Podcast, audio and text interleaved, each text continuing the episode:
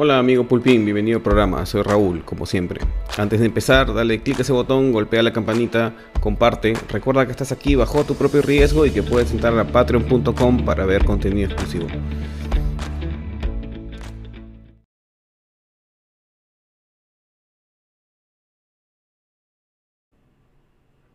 Hola amigos, a ver, em, la gente no lee a Marx. O sea, no solo no lee a Marx, no lee ni siquiera el resumen del libro que te explica cómo es el pensamiento marxista, ¿ya?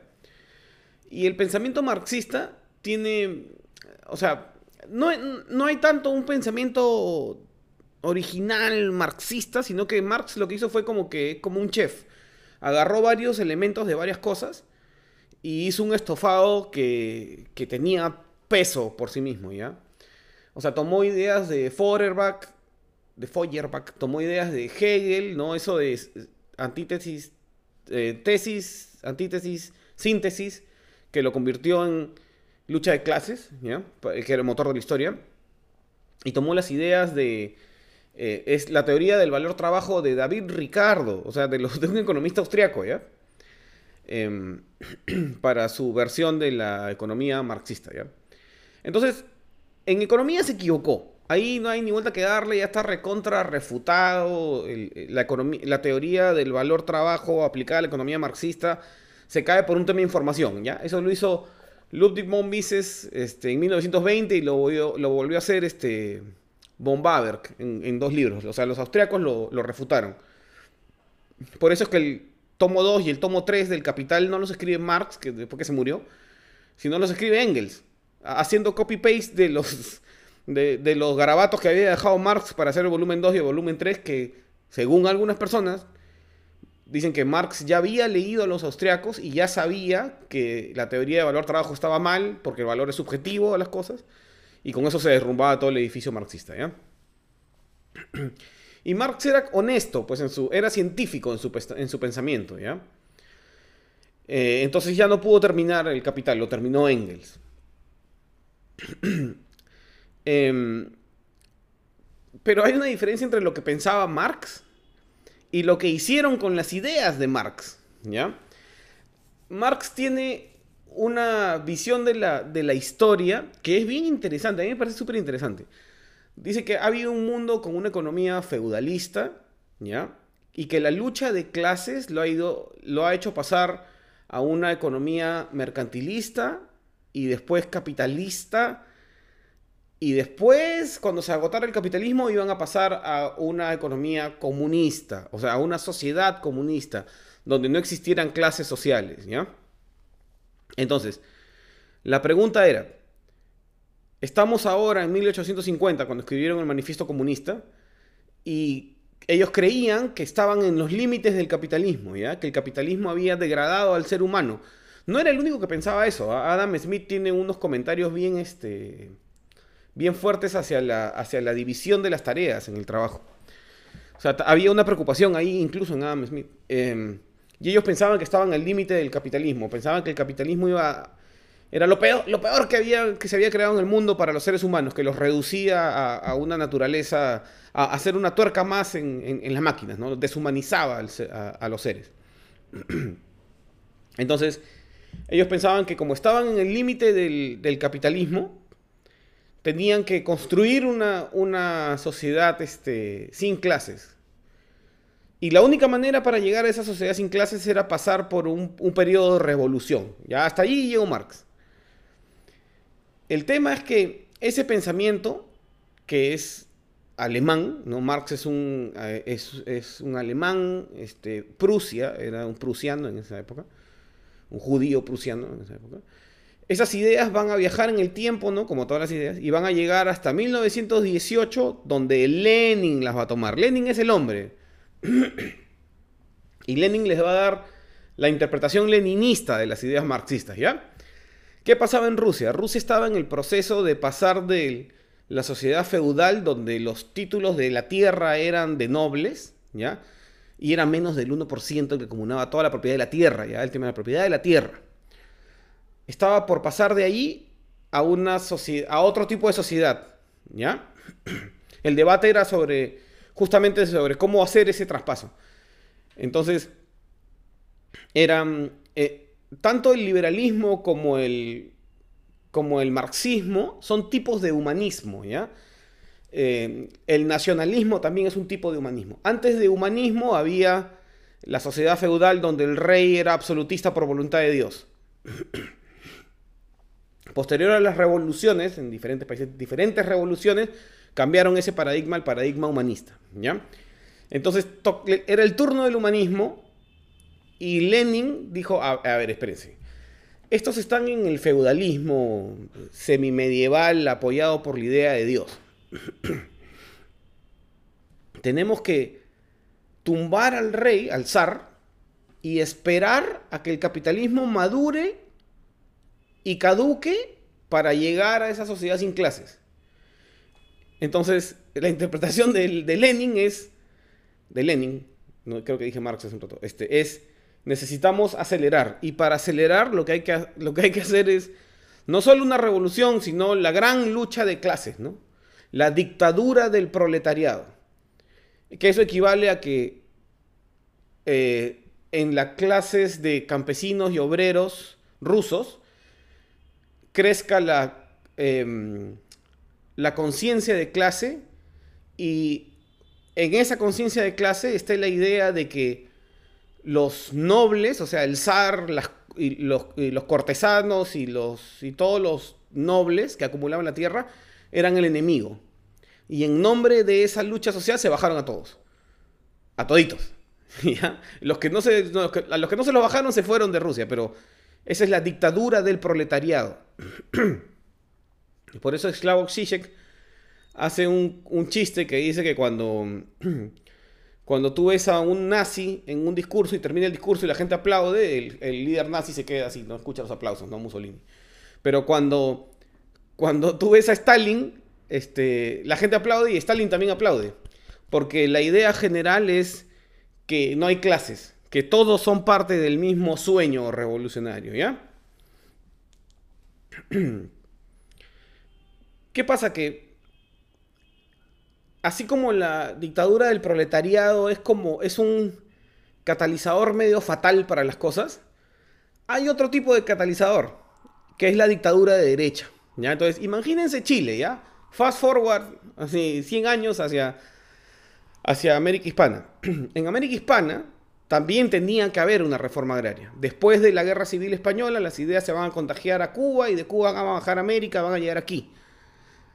Em, y llegan a Chile primero, ¿ya? Por eso es que Chile decide de alguna forma pasar a su versión de humanismo, o sea, de su república oligárquica donde unos poquitos eh, descendientes de, mm, de, europeos acumulaban toda la tierra, pasan al humanismo, a la, medio a la bruta, con elecciones y sale Allende, comunista, ¿ya? Y quiebra el país. Entonces, del otro lado, este, justo llega a Chile este, eh, este profesor de la escuela austriaca, Arnold, eh, de la escuela de Chicago, perdón, Arnold Harberger. Harberger, sí. Entonces, Pinochet dice, bueno, o sea, no vamos a esperar a que termine el gobierno comunista, ¿no? Este, em, tenemos que hacer un catalizador para que Chile llegue a la utopía libertaria. Le dieron un golpe de Estado, este, hicieron, usaron el estadio de Santiago de cárcel, se bajaron a, a todos los comunistas de Chile, que hasta ahora las familias reclaman a los desaparecidos, y tomando, tomando las ideas de la escuela de Chicago este, volvieron a Chile el, experimento liberal, económicamente liberal del planeta Tierra. El capitalismo en Chile es más, era más agresivo, o es más agresivo, que en Estados Unidos incluso. Pero encuentran el paralelo, o sea, encuentran el paralelo con lo que hace Lenin y con lo que hace Pinochet. Uno, uno para la derecha y uno para la izquierda, pero encuentran el paralelo, o sea, el problema está cuando tú tratas de acelerar el curso de la historia porque tú te entronizas en el, en el nombre de toda la sociedad porque tú eres mejor y tú sabes mejor lo que quiere, lo, que, lo que debe suceder. Entonces rompes la historia con una revolución, sea para la derecha, sea para la izquierda, te bancas con los muertos y la gente te aplaude por bancarte con los muertos, y a la postre jodes al país porque igual va a llegar la Asamblea Constituyente, y Chile, que fue el experimento liberal del planeta Tierra, este, eh, powered by Chicago Business School, ahora va a ser el experimento postmodernista del planeta Tierra. Eso, o sea, cuando el capitalismo es salvaje, las estructuras de la sociedad, las estructuras morales de la sociedad, se disuelven igual que cuando estás en una sociedad comunista. Es la velocidad del cambio la que disuelve los, los pilares de las sociedades. Y en Chile, y en Chile, como está pasando en Canadá y en Estados Unidos, se está disolviendo el pilar de la tradición judio-cristiana. Al disolverse el pilar de la tradición judio-cristiana, la moral de la gente, ah, o sea, la gente deja de verse como prójimo. Entonces, el pobre es pobre porque quiere. ¿ya? Esa es la revolución para la derecha. ¿ya? Para, alguna, para alguna persona dice que es una gesta libertaria, no sé qué. Gesta libertaria de mis huevos, pues, porque con dictadura, con muertos, eso nunca, nunca funciona. Para ningún lado funcionan las dictaduras. Para la derecha, para el centro, para la izquierda, no, nada. No te puedes imponer en el curso de la historia. No está bien. No está bien. Em, entonces, este la economía cuando sube o baja a demasiada velocidad disuelve los cimientos morales de las, de las, de las, este, de las sociedades. Y lo que eso genera es que llame al, al exacto contrario. En Chile el capitalismo salvaje disolvió las estructuras judeocristianas de la sociedad chilena y lo que ahora tienen es una asamblea constituyente postmodernista. Están 10 años en el futuro que, nosotros. Entonces la constitución de Chile va a ser la primera constitución postmodernista eh, del planeta Tierra. Y que, que Diosito los haga confesados, porque el posmodernismo es rayado. O sea, pueden salir bien, podrían, pero lo dudo. ¿Por qué? Porque el posmodernismo, o sea, intelectualmente hablando, no, no, o sea, no estoy hablando de posmodernismo como lo hablaría pues la derecha bruta acá que no ha leído nada. El posmodernismo es un sistema cerrado de filosofía que es racional y tiene fundamento, ¿no? O sea, Foucault, Derrida, Rorty no eran idiotas, ¿ya? Pero cuando ese posmodernismo baja al, pueblo llano que no lo entiende, se vuelve rabietero.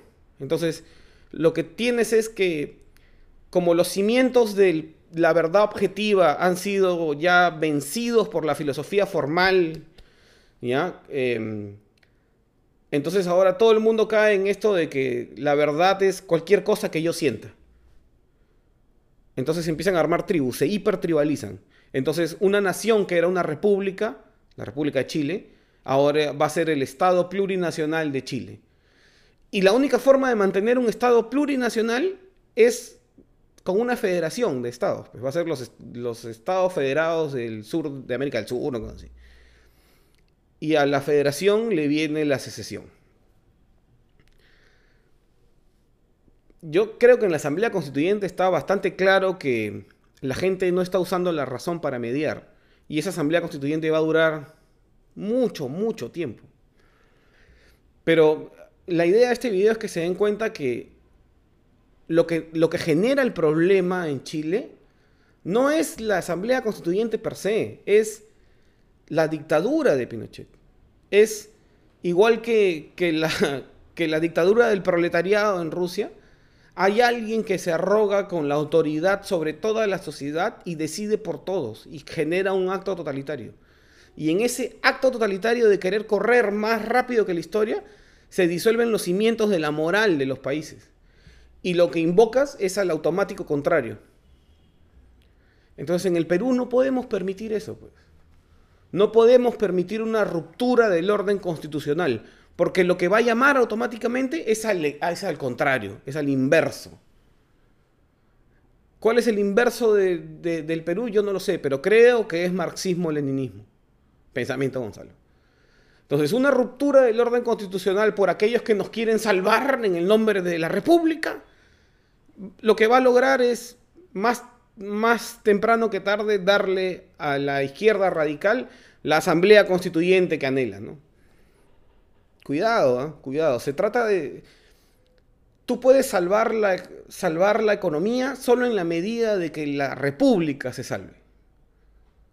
Si la república no se salva, la economía no se va a salvar. Definitivamente. En Chile no se va a salvar la república. No hay forma de salvar la economía entonces. Chile está... No creo que le vaya a ir muy bien, porque la concepción filosófica sobre la que van a construir la constitución es posmodernista y no sabemos qué es eso. Habían maneras más racionales, o sea, pero e-, era imposible pues calcular este, cuando dieron el golpe eh, de Pinochet, o sea, es bien fácil mirarlo desde el futuro, ¿no? sí, claro, no, no, no sabían lo que iba a pasar. Por eso es que no se dan golpes, por eso es que no se rompe el orden constitucional, porque creas el ambiente para que regresen por la venganza. Para que eso no pase en el Perú, lo que tenemos que hacer es mentalizarnos todos y darnos cuenta de que todo lo que ha pasado en el tubo de la historia nos pasó a todos juntos. Mi abuelo se mojó con la reforma agraria, mi viejo se fregó con, con, los paquetazos de Alan, con el Fujishock, con la disolución del Congreso. Yo me fregué con la disolución del Congreso de Vizcarra. Yo me banqué a Sagasti y ahora me voy a bancar a Pedro Castillo. Porque en la historia nos pasó a todos juntos. Y no hay nada que podamos hacer por el pasado. Pero lo que sí sería una afrenta, porque ahora que les encantan las afrentas, ¿no? Todo es afrenta al pueblo, afrenta al ejército. La única afrenta real para aquellos que ya están en el cielo, de los dos bandos, es no alcanzar la paz. Los que estamos hoy vivos, nuestro deber con la historia es terminar la guerra. Terminar ese enfrentamiento estúpido de izquierda a derecha, porque los peruanos no nos podemos definir en izquierda y derecha, pues. Somos otra cosa, somos peruanos. La única afrenta real es no llegar a la paz. La guerra tiene que terminar y tiene que amanecer otro día post-senderista, post-fujimorista. Ese es el amanecer real, es el amanecer de la democracia liberal occidental del Perú. ¿Saben qué país se, va, se construye con, como estamos casi listos, estamos en la hora más dura, en el examen final? Si salimos de esto, vamos a tener, yo creo, un país parecido al Estados Unidos de los 60, al Estados Unidos de Kennedy o, o al Estados Unidos de, de, Roosevelt. Podríamos, podríamos hacer algo así. Podríamos soñar con eso, con un país más justo para todos. Para todos. Todos a la misma mesa. Todos a la misma mesa comiendo los nietos de los esclavistas con los nietos de los esclavos. ¿no? Es el sueño de Martin Luther King. Eso se puede construir. Siempre y cuando salvemos nuestra república, aún a pesar de la economía. ¿Mm? Es hora de decidir. Que estén bien. Queremos igualdad ante la ley y el respeto irrestricto a nuestras libertades personales, porque lo demás es floro. Síguenos en YouTube, Instagram, Twitter y entra a patreon.com barra Raúl como siempre para contenidos exclusivos.